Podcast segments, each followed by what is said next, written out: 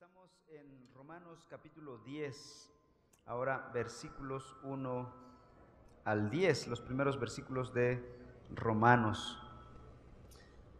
Eh, hemos estado analizando el capítulo 9 últimamente y veíamos cómo Pablo aborda el tema de la soberanía de Dios en la elección de su pueblo. Ahora vamos a leer Romanos 10, 1 al 10. Dice así la palabra del Señor. Hermanos, el deseo de mi corazón y mi oración a Dios por ellos es para su salvación, porque yo testifico a su favor de que tienen celo por Dios, pero no conforme a un pleno conocimiento, pues desconociendo la justicia de Dios y procurando establecer la suya propia, no se sometieron a la justicia de Dios porque Cristo es el fin de la ley para justicia a todo aquel que cree. Pues Moisés escribe que el hombre que practica la justicia, que es de la ley, vivirá por ella. Pero la justicia que es de la fe dice así, no digas en tu corazón, ¿quién subirá al cielo? Esto es, para hacer bajar a Cristo. ¿O quién descenderá al abismo? Esto es, para subir a Cristo de entre los muertos. Pero ¿qué dice? Cerca de ti está la palabra en tu boca y en tu corazón. Es decir, la palabra de fe que predicamos, que si confiesas con tu boca que a Jesús por Señor y crees en tu corazón que Dios lo resucitó de entre los muertos, serás salvo, porque con el corazón se cree para justicia y con la boca se confiesa para salvación. Oremos. Nuestro Señor, en este momento pedimos tu sabiduría, tu bendición, para tu palabra, Dios. Siémbrala en nuestros corazones y que dé fruto al por mayor. En el nombre de Cristo Jesús. Amén. He titulado a esta sección El Evangelio del Dios soberano. Romanos 10.1 dice, Hermanos, el deseo de mi corazón y mi oración a Dios por ellos es para su salvación. Muy parecido al, al capítulo 9, versículo 1. Eh, Pablo dijo, tocante a mis hermanos los judíos, yo mismo quisiera eh, renunciar a, los privilegios de la salvación en Cristo Jesús, con tal de que ellos fueran los beneficiados, fueran los salvos. Y algo así está diciendo aquí, hermanos, el deseo de mi corazón y mi oración a Dios por ellos, o sea, de los judíos, es para su salvación. Dios los ha bendecido de muchas maneras, dice Pablo. Dios los ha guardado de enemigos, de destrucción, de vecinos incómodos. Pero no es suficiente tener la bendición de Dios. Los judíos tienen muchos privilegios, muchas bendiciones. Casi es sinónimo de ser judío, ser bendecido, de maneras especiales. Son, hablamos un poquito hace unos domingos de ellos, son una cultura disciplinada, trabajadora, amable, servicial, saben hacer dinero. Pero Pablo dice, eso no es suficiente. Yo oro por ellos, por algo muy especial, su salvación. Podríamos tener todo lo demás y aún así necesitar de, de lo más importante, la salvación. Pablo sigue orando por los judíos. Y Pablo cree, como ya lo hemos visto en el capítulo 9, que Dios es soberano, pero nosotros somos... No, no es examen, pero cuenta, cuenta la respuesta. Responsables, así es. Ese es el binomio que está manejando Pablo en esta sección, capítulos 9 al 11. Dios es absolutamente soberano. Bueno, los agarré este, descansados, relajados el fin de semana. Lo entiendo, lo entiendo. Dios es soberano. Dios no actúa por coerción, pero nosotros los seres humanos somos responsables. Así que si escuchamos la palabra de Dios, debemos responder a Dios en fe. Y una manera de expresar nuestra responsabilidad como hombres delante de Dios es a través de la oración. Algunos piensan o concluyen que si Dios es soberano, el hombre ya no debería orar. Error. Pablo aquí está confesando a un Dios soberano y ¿qué es lo que está haciendo él? Orando. Dice, hermanos, el deseo de mi corazón y mi oración a este Dios soberano. ¿Se dan cuenta? ¿Qué debemos hacer frente al Dios soberano? Esperar que como todo ya lo predestinó, que ocurra lo que tenga que ocurrir. No, hermanos, eso no se llama fe, eso se llama fatalismo. Y no es bíblico. La fe bíblica dice, confía en Dios, confía en el Dios soberano, ora al Dios soberano, suplica al Dios soberano. Nuestra fe no es pasiva, nuestra fe es activa, dice Santiago, ¿no? la otra parte, la otra cara de la moneda. Tenemos una fe activa, no pasiva. Así que nosotros, hermanos, la manera en que nosotros oremos a Dios va a revelar dos cosas. Primero, si conocemos al Dios que oramos, la manera en que te dirijas a Él. Y también va a revelar qué tan fuerte está nuestra fe en ese Dios. La manera en que oramos revela qué tanto conocemos al Dios que oramos y qué tan fuerte está nuestra fe ante ese Dios. Luego el versículo 2 dice Pablo, porque yo testifico a su favor, hablando de los judíos, de que tienen celo de Dios. Pero, aquí hay un pero, ¿no? no conforme a un pleno conocimiento. El problema de los judíos, dice Pablo, no es que no tengan celo religioso, eso les sobra, les sale hasta por los codos. Una cosa que debemos reconocer de los judíos, dice el apóstol Pablo, es su celo. Y eso también lo podríamos testificar nosotros. Una cultura milenaria, celosa, no solo de sus tradiciones, sino de la Torah. Y eso es algo hermoso, maravilloso. Sin embargo, dice Pablo, hay un pero. Aquí Dios, en su palabra, a través de Pablo, dice que el celo religioso no es suficiente para ser salvos. ¿Qué, ha orado en el versículo 1? Ora por la salvación de los judíos. Estos no tienen salvación, pero sí tienen celo. ¿A qué conclusión llegamos? Que el celo religioso no es suficiente para ser salvos.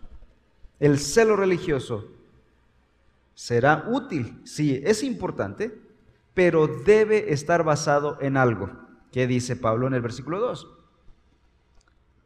Tienen celo de Dios, pero no conforme a un pleno conocimiento. Por, decirlo así de manera negativa, es un celo ignorante, ignora algo o sea, no es solo tener fe en algo, ¿no? Eso es lo que dice la cultura posmoderna, ¿no? La cultura de hoy dice, cree en lo que quieras. El punto es tener fe. Aquí la palabra de Dios está cortando de tajo esa filosofía posmoderna que enseña el universalismo. Cree en algo, en alguna fuerza del universo. Alguien te va a contestar por allá. Pero ¿quién te va a contestar por allá? El universalismo cree que hay muchos, muchas deidades por todos lados. Entonces, tú, si tú clamas en esta dirección, tal vez haya uno por ahí que te conteste. Ahora, déjeme decirles algo. La Biblia dice que lo que sí hay en esta esfera de tinieblas son Satanás y sus demonios. Así que si tú lanzas al ahí tu fe o tu celo religioso, sí te podrían contestar y hasta manifestaciones sobrenaturales podrías tener, pero podría ser de Satanás. Cuidado, hermanos, con lanzar nuestra fe en algo que no conozcamos. Dice Pablo, si tienen celo, les brota por la piel, pero no es conforme al conocimiento de Dios. La espiritualidad de una persona debe estar fundamentada en un conocimiento, en un cuerpo de doctrinas claramente establecidas, claramente reveladas por Dios mismo. Contrario a lo que hoy se piensa. Cree en algo, en lo que sea. Eso te va a ayudar a tu interior. Vas a liberarte del estrés. O tal vez tu enfermedad eh, corporal sea subsanada si crees en algo. Eso se llama relativismo. Pablo está diciendo, parafraseando lo que Pablo dice, Los judíos son sinceros y celosos en sus creencias, pero tienen un problema. Sus creencias son incorrectas, no están fundamentadas en la verdad revelada por Dios. Cito al autor Timothy Keller, quien dice, celo sin conocimiento del verdadero Dios es fanatismo, incluso terrorismo. Y es que piensen, por ejemplo, en esto. Una persona puede creer con mucha sinceridad en algo. Y uno hoy valora la sinceridad. Pero a veces la idolatramos. Y llegamos a pensar que la sinceridad es más importante en lo que crees. Y no es así. Sí hay que ser sinceros, pero no hay que olvidar en qué estás creyendo. Problema técnico. Y alguien puede tener bastante celo, mucha sinceridad, al grado de morir por eso que está creyendo. Pero esa misma persona puede negarse a analizar en lo que está creyendo. Revisa lo que estás creyendo. ¿Estás a punto de hacer algo? Revísalo. Y esas personas pueden causar mucho daño en el mundo, incluso daño mortal a las personas en el mundo. La sinceridad por sí sola, hermanos, por sí sola, no es garantía de salvación. La sinceridad debe estar puesta, debe ser guiada por el conocimiento del Dios verdadero. Debe estar guiada por un conocimiento, dice Pablo. Ellos tienen celo, pero no conforme a un pleno conocimiento. Y la pregunta es específicamente, ¿a qué conocimiento? Bueno, el versículo 3 y 4 lo aclaran. Romanos 10, 3 y 4. Pues desconociendo, ¿qué cosa? La justicia de Dios, ¿de qué hemos venido hablando en todos Romanos hasta aquí? De la justicia de Dios, revelada en qué? Tampoco es examen, pero vale. En el Evangelio, dice Pablo. ¿Se acuerdan desde el capítulo 1? Pablo ha dicho, porque no me avergüenzo del Evangelio, porque es poder de Dios para salvación al judío, al griego también. Porque la justicia de Dios se revela desde el cielo por medio del Evangelio. El Evangelio es la revelación absoluta de la justicia de Dios. Es lo que está diciendo en el versículo 3. Pues ellos, los judíos, desconociendo la justicia de Dios, ¿qué es lo que hacen? Procurando establecer la suya propia. No se sometieron a la justicia de Dios. Porque Cristo es el fin de la ley para justicia a todo aquel que cree. Lo que desconocían los judíos era esto, la justicia de Dios. Y uno podría aquí reparar ante Pablo y decir, oye Pablo, ¿qué te pasa? Eso es una falsedad. ¿Cómo que los judíos desconocían la ley, la justicia de Dios? Ellos tenían la ley de Dios, recibieron las tablas de Dios. Claro que sí conocían la justicia de Dios. Bueno, Pablo aquí lo está diciendo de esta manera. Sí conocían el aparato de la ley, pero no la esencia de la ley. Hermanos, uno podría conocer algo y a la vez no conocerlo. Eh, por ejemplo, ah, yo soy un eh, amante del fútbol. Bueno, no amante ya no, en estos días, con tres hijos y mucho trabajo, ya, ya, ya probé que no es una verdadera pasión. Porque si así fuera, tendría yo, me haría la manera de, de ver el fútbol. Pero alguien dijo que el fútbol es como jugar al ajedrez, pero sin dados. Nosotros podemos ver el fútbol y aburridamente pensar que 22 personas están corriendo por todos lados pateando una pelota sobre el césped y aburrirte. O ver cómo 22 personas están moviendo el ajedrez sin dados, pero con una pelota. Y dices, órale, esto sí tiene, tiene sentido, hay reglas, hay una estructura. Y cuando ves esa estructura que subyace, dices, este, esta pelotita tiene sentido, ¿no? Este deporte es casi científico, ¿no? Pues algo así veían los, los judíos en la ley. Ellos veían la ley como cuando nosotros vemos el fútbol pateando aquí, de aquí para allá. Uno lo agarra y los demás no lo pueden agarrar. Sin sentido. Pero no vieron la esencia de la ley. No vieron el esquema que subyace la ley. ¿A dónde va la ley? ¿Para qué fue dada la ley? ¿A dónde apunta la ley? ¿Qué está diciéndonos la ley?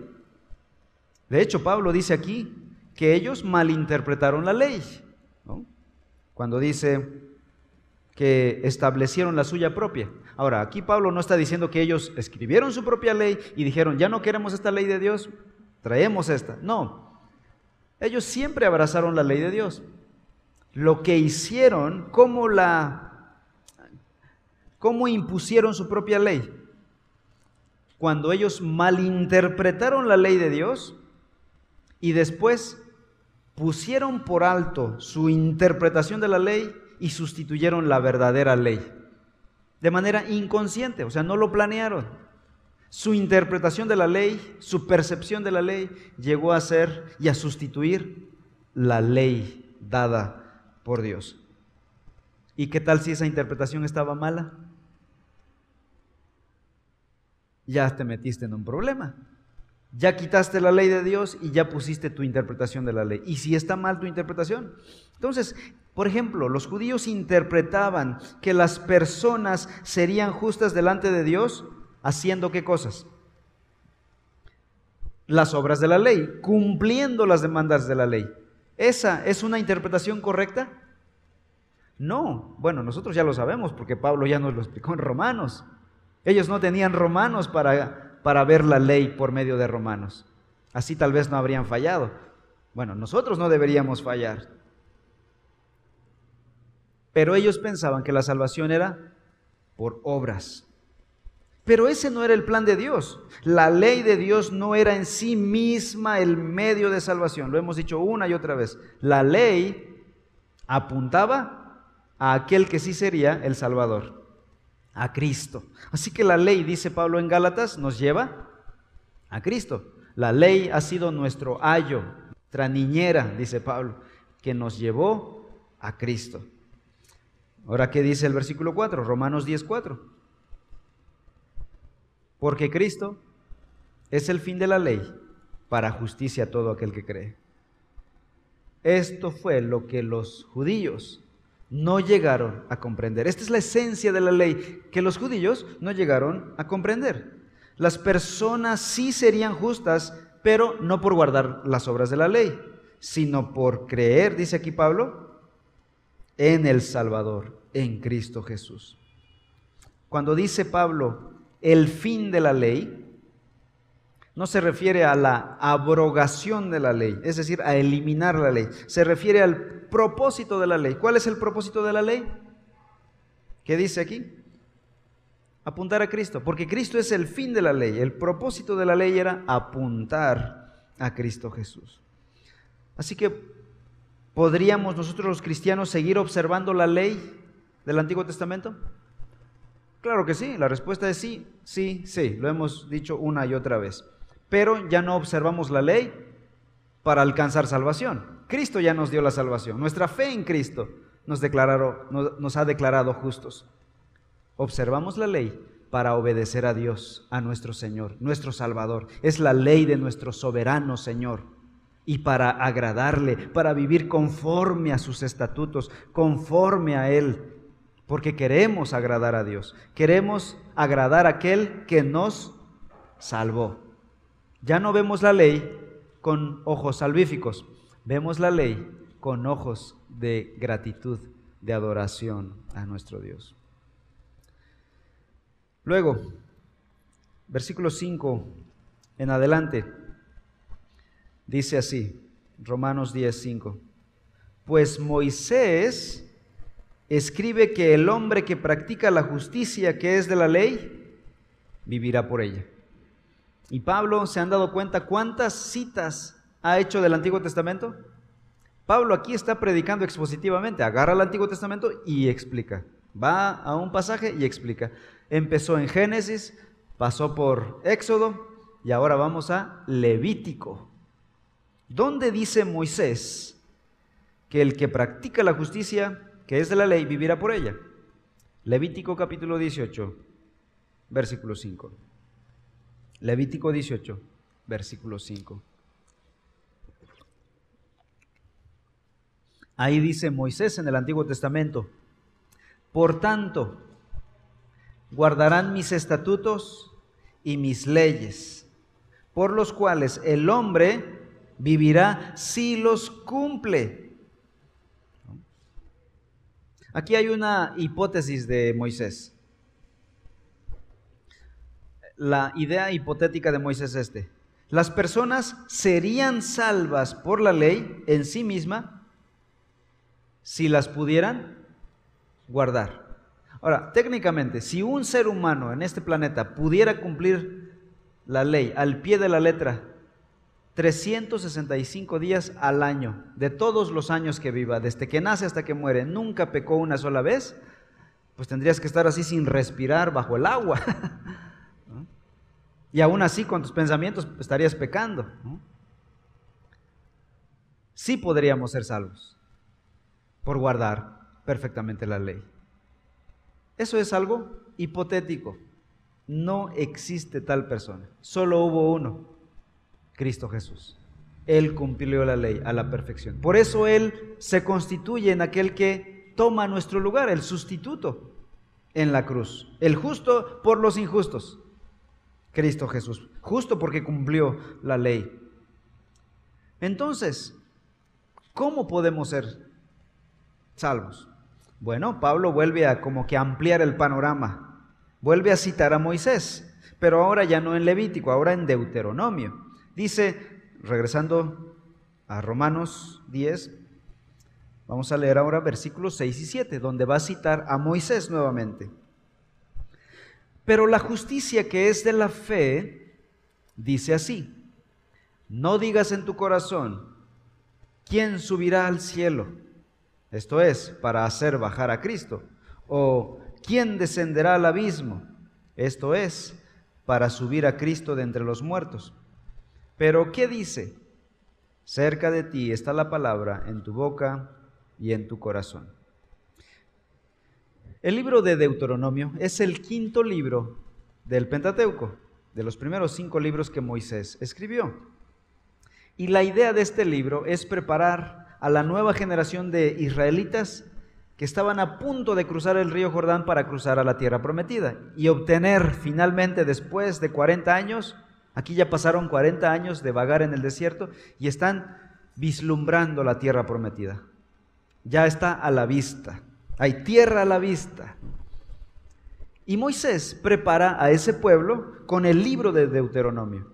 De hecho, la palabra Deuteronomio significa segunda ley. Es como una repetición de la ley del Sinaí, pero ahora actualizado a la nueva generación. Los antiguos rebeldes han muerto, ahora la nueva generación es la que tomará la tierra prometida. Dios debía preparar a esa generación. Y uno dirá, bueno, este libro ha de ser bien optimista. Vamos a conquistar la tierra donde viviremos, donde se cumplirá la promesa de Dios. Pero ¿saben qué? Lamentablemente, el libro de Deuteronomio es un libro pesimista, donde prevé que Israel será un absoluto desastre cuando llegue a tomar la tierra prometida. No crean que Dios fue engañado, Dios ya sabía todo lo que pasaría. Los israelitas en su tierra harían añicos la ley de Dios con su rebeldía. Pero aún así, Dios haría un milagro. Vamos a Deuteronomio, vamos a leerlo con nuestros propios ojos. Deuteronomio 30, por favor. Versículo 6. Deuteronomio 30, 6.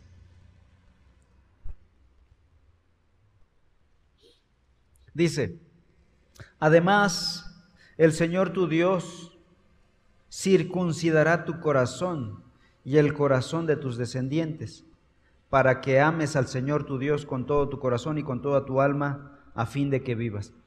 Ya sabemos que no puedes obedecer a Dios, le dijo Dios por medio de Moisés a Israel. Así que voy a tener que hacer algo diferente. circuncidar tu corazón. Esta es una figura literaria que tiene que ver con, voy a hacer una cirugía a tu corazón, te voy a hacer un trasplante de corazón, un corazón nuevo, renovado, para que así puedas amar a Dios, obedecer a Dios, servir a Dios. Y la ley ya no sea una carga, sea una bendición. Así que Dios lo que está diciendo con esto es, voy a cambiar, voy a transformar sus corazones mismos para que puedan obedecer a Dios. Ahora, esto no se cumple en la tierra prometida, esto es una profecía de cuando vendría el Espíritu Santo a nuestros corazones, y es lo que nos pasa. Cuando viene el Espíritu a nuestros corazones, básicamente lo que ocurre internamente es una cirugía de corazón abierto, pero espiritual, no se espante. Espiritualmente nuestro corazón es renovado por la obra del Espíritu Santo. Y el hombre impío que éramos antes, ahora tenemos fe en el Señor. Para poder así obedecer a Dios. Es lo que está diciendo Dios. Es lo que ustedes necesitan. Ahora versículos 11 en adelante. Deuteronomio 30, 11 al 14. Este mandamiento que yo te ordeno hoy no es muy difícil para ti ni está fuera de tu alcance. No está en el cielo para que digas, ¿quién subirá por nosotros al cielo para traérnoslo y hacérnoslo oír a fin de que lo guardemos?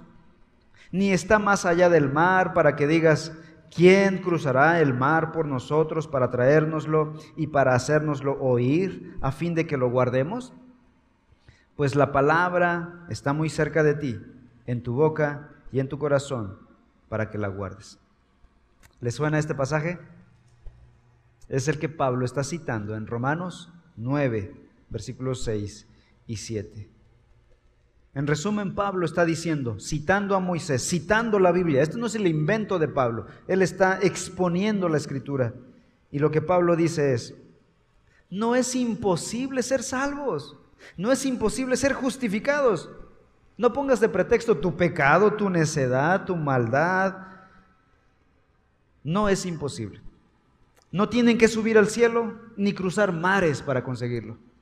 No tienes que peregrinar a la Meca o a algún otro lugar de rodillas o hacer cualquier malabar, dice Pablo. Ese es el argumento de Pablo en Romanos 9. No necesitas tú subir al cielo para ir por salvación. ¿Por qué?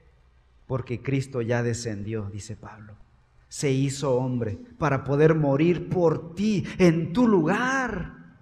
Ya lo hizo por ti. No necesitas cruzar cielos, mares y tierras para pagar tu pecado. Cristo ya pagó nuestro pecado en la cruz del Calvario. Todo fue hecho por Cristo. Y él dijo, consumado es. Escuchen este pasaje, no lo busquen. Dice Juan 19, 29 y 30 estando Jesús clavado en la cruz. Había allí una vasija llena de vinagre. Colocaron pues una esponja empapada del vinagre en una rama de hisopo y se la acercaron a la boca. Entonces Jesús, cuando hubo tomado el vinagre, dijo, consumado es. Fueron las últimas palabras de Jesús. E inclinando la cabeza, entregó el Espíritu.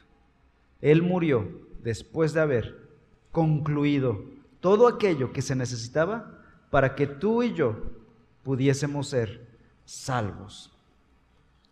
Tú ya no necesitas ir al cielo, Él ya descendió a la tierra. Tú ya no necesitas cruzar mares, dice Deuteronomio y Romanos. Cristo ya vino, está al alcance, está cerca. Lo único que tenemos que hacer es creer. ¿Qué debemos creer? ¿Se acuerdan lo que Pablo le dijo a los, a los judíos al principio de Romanos 10? Eh, los judíos tienen celo, pero no es un celo conforme al conocimiento. Y es lo mismo que está diciendo aquí. ¿Qué debemos creer? ¿Qué debemos conocer? Vamos a Romanos 10, el resto del versículo 8. Pablo había dicho, pero ¿qué dice? Cerca de ti, está la palabra, en tu boca y en tu corazón. Hasta aquí es la cita de Deuteronomio. Pero Pablo, inspirado por el Espíritu Santo, le va a añadir la segunda parte. Es decir, la palabra de fe que predicamos. ¿Cuál es esa palabra? El Evangelio de Cristo Jesús. A todo eso apuntaba la ley. La ley apuntaba al Evangelio de Cristo Jesús. Y luego dice en el versículo 9, que si confiesas con tu boca a Jesús por Señor y crees en tu corazón que Dios le resucitó entre los muertos, serás salvo. ¿Qué es esto? Es la esencia, es el contenido del Evangelio. Esto es lo que predicamos, dice Pablo. Esto que predicamos es lo que puede justificarnos delante de Dios. ¿Y en qué consiste el Evangelio? Versículo 9, Pablo como que lo desmenuza, ¿no? En primer lugar, el Evangelio consiste en una persona. El conocimiento para salvación no es el conocimiento de una idea, una filosofía, es el conocimiento de una persona, dice Pablo, versículo 9, que si confiesas con tu boca a Jesús por Señor. Muchas religiones promueven un conocimiento. Hay, religiones que se basan en su salvación por conocimiento. En la antigüedad hubieron sectas como el gnosticismo, y, así a lo largo de la historia, en la actualidad hay religiones que dicen que serás salvo por conocimiento, pero conocimiento intelectual, de ideas, de abstracciones, incluso se meten con la física, la metafísica y otras ciencias tomadas fuera de contexto. Incluso las sacan de la ciencia misma y la convierten en cientificismo. La Biblia dice, tú necesitas conocimiento, pero no de una cosa, sino de una persona. Necesitas conocer a una persona. Y ese conocimiento, según la Biblia, no es un conocimiento mental, intelectual, es un conocimiento relacional. Yo lo conozco, sé quién es, sé que Él murió por mí en la cruz. Cuando tú conoces a una persona, puedes confiar en esa persona o desconfiar de esa persona, ¿verdad? Puedes conocerlo de manera casual y decir, hola, ¿cómo estás? Yo sé que te llamas fulano de tal. O decir, yo conozco a esta persona. Quizá podríamos hablar así los cónyuges, ¿no? Que hay un grado mayor de conocimiento. ¿Conoces a Cristo Jesús? Pablo dice, los judíos conocen la ley, pero nada más el aparato crítico, el aparato estructural pero no conocen a la persona a la que apuntaba la ley. Han quedado muy cortos. Y es lo que sigue pasando hoy en día, ¿verdad? El judaísmo como nación y como religión siguen desconociendo a Cristo Jesús. De hecho, ellos siguen esperando al Mesías, ¿no? La primera venida del Mesías. Y Pablo dice, tienen celo, pero no conforme a conocimiento, desconocen la persona del Evangelio. En segundo lugar, ¿en qué consiste este Evangelio? Consiste en la persona, perdón, en la obra de una persona, la obra de Cristo. Dice que Dios le resucitó de los muertos, es decir, para esto tuvo que haber muerto, ¿no? Así que aquí está diciendo Pablo, muerte y resurrección de Cristo Jesús. Necesitamos conocer la obra de Cristo y confiar en que su obra es para nosotros un beneficio. Logró el pago por nuestros pecados. Y entonces será salvo. Conclusión, versículo 10. Porque con el corazón se cree para justicia y con la boca se confiesa para salvación. Así que cree, dice Pablo. Pero ¿qué es creer? no es un creer intelectual, lo dijimos hace un momento. El creer de la Biblia es más que solo creer que dos más dos son cuatro, muy fríamente calculado. El creer bíblico es una confianza en el objeto de tu fe, que afecta todo tu ser. Aquí dice, Pablo usa la palabra corazón, y crees en tu corazón. La palabra corazón se refería al motor mismo de que impulsas al ser humano. Tu persona toda está puesta sobre la persona de Cristo Jesús.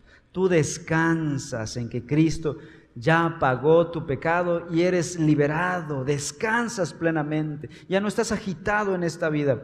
Aunque esta vida tenga muchos problemas, Cristo ya solucionó tu problema mayor. ¿Cuál es tu crisis de hoy? ¿Emocional? ¿Financiero? ¿Legal? ¿Salud o falta de ella? ¿Cuál es tu crisis? Te puedo decir esto. Tu crisis más grande que tenías, la que no podías pagar, la que te condenaba al fuego eterno del infierno, tu problema más grande, el que tenías con Dios, si has creído en Cristo, ese problema ya fue solucionado. Y todos los demás problemitas van a estar ahí dando lata, van a estar ahí constantemente golpeándonos, pero tranquilos, nuestro problema mayor ha sido resuelto. Y con ese gozo, con esa felicidad y esa, esa paz que da que ese problema haya sido ya arreglado, podemos enfrentar este problemita. Una persona decía, cuando tenía un problema, esto podría estar peor. Y es verdad, cuando estés en un problema, esto podría estar peor. ¿Cuál sería lo peor? Que te fueras al infierno una eternidad sin poder morir, consumiéndote en aflicción y tormento eterno. Y saben, del infierno no es un dolor de cabeza, hermanos, no es un dolor de muela, no es un divorcio, no es la pérdida de alguien, eso no es el infierno. Todas estas cosas, cuando tenemos a Cristo, pueden ser superadas. Y si no, puedes vivir con tu aflicción. Para eso estamos la familia de fe, para ayudarnos unos a otros, para llevarnos las cargas los unos de los otros y llevar tu malestar. Tienes un problema de migraña, yo quisiera decir, pasa al frente, te pongo la mano y se te quita. No, no tengo esos poderes. Pero la gracia del Señor, el perdón de tus pecados, puede ayudarte a cargar ese dolor el tiempo que sea. Y quizá Dios en su gracia quiera sanarte, aliviarte, o quizá se te libera el estrés y esa migraña baje muchísimo, ¿no? ¿No tienes dinero en tu cartera? Yo quisiera decirte, da al Señor mil pesos y Él te va a dar dos mil. O alguna otra mentirilla por ahí. ¿no? Pero no, no puedo mentirles, mis amados hermanos. No puedo mentirles. Pero la gracia, el gozo que da el que tus pecados sean perdonados, puedan ayudarte a disfrutar de esos frijolitos con tortillas calientitas, sin extrañando la rachera. Ya estoy provocándolos. A ver si alguien invita a comer hoy. Quizá tengas algún otro problema. Quisiera decirte, se te va a ir así. Si crees en el Evangelio y vienes a la iglesia, se te va a desaparecer. Tal vez sí, tal vez sí. Dios en su soberana voluntad quiera eh, quitarte esa prueba. O quizá te la permita un tiempo para lograr su cometido. O quizá Dios en su soberana voluntad quiera sujetarte a ella el resto de tu vida. Pero con gozo, con alegría. Quizá Dios quiera sujetarnos a aflicción en este mundo. Jesús dijo, en el mundo tendrán aflicción, pero confiad, yo ya arreglé el problema mayor. ya están salvos, que se caiga el mundo ahora, dice Jesús. Tenemos que aprender a vivir y a enfrentar las aflicciones sin tanto grito, sin tanto coraje, con más gozo, con más paz en nuestro corazón. Yo quisiera prometerles y mentirles y decirles, no va a ser así. Pero no es así, mis amados. A vosotros os, es concedido no solo que creáis en Él, sino que también padezcáis por Él. Filipenses 1:29. Pero Él ya hizo lo que se tenía que hacer por nosotros. Amén. Vamos a orar. Padre, te damos gracias y te damos la gloria a ti por haber solucionado nuestro problema más grande. Ahora te suplicamos que nos ayudes en esta tierra a enfrentar nuestras luchas de cada día, nuestras necesidades, nuestras aflicciones, nuestros dolores, Padre. Sánanos si es tu voluntad, sana a los enfermos, ayuda a sanar los corazones de aquellos que están doliéndose por la pérdida de un ser querido. Nos acordamos de la familia Barbarena, rogamos por Agustín, Brenda y sus hijos que están sufriendo la partida de Diego, Señor. Rogamos por Lili, por Israel, por sus familias, por la partida de la hermana Lulu. Consuela sus corazones. Ruego por mi familia en Chiapas, por la partida de mi padre, Señor, que tú traigas alivio. En el nombre de Cristo.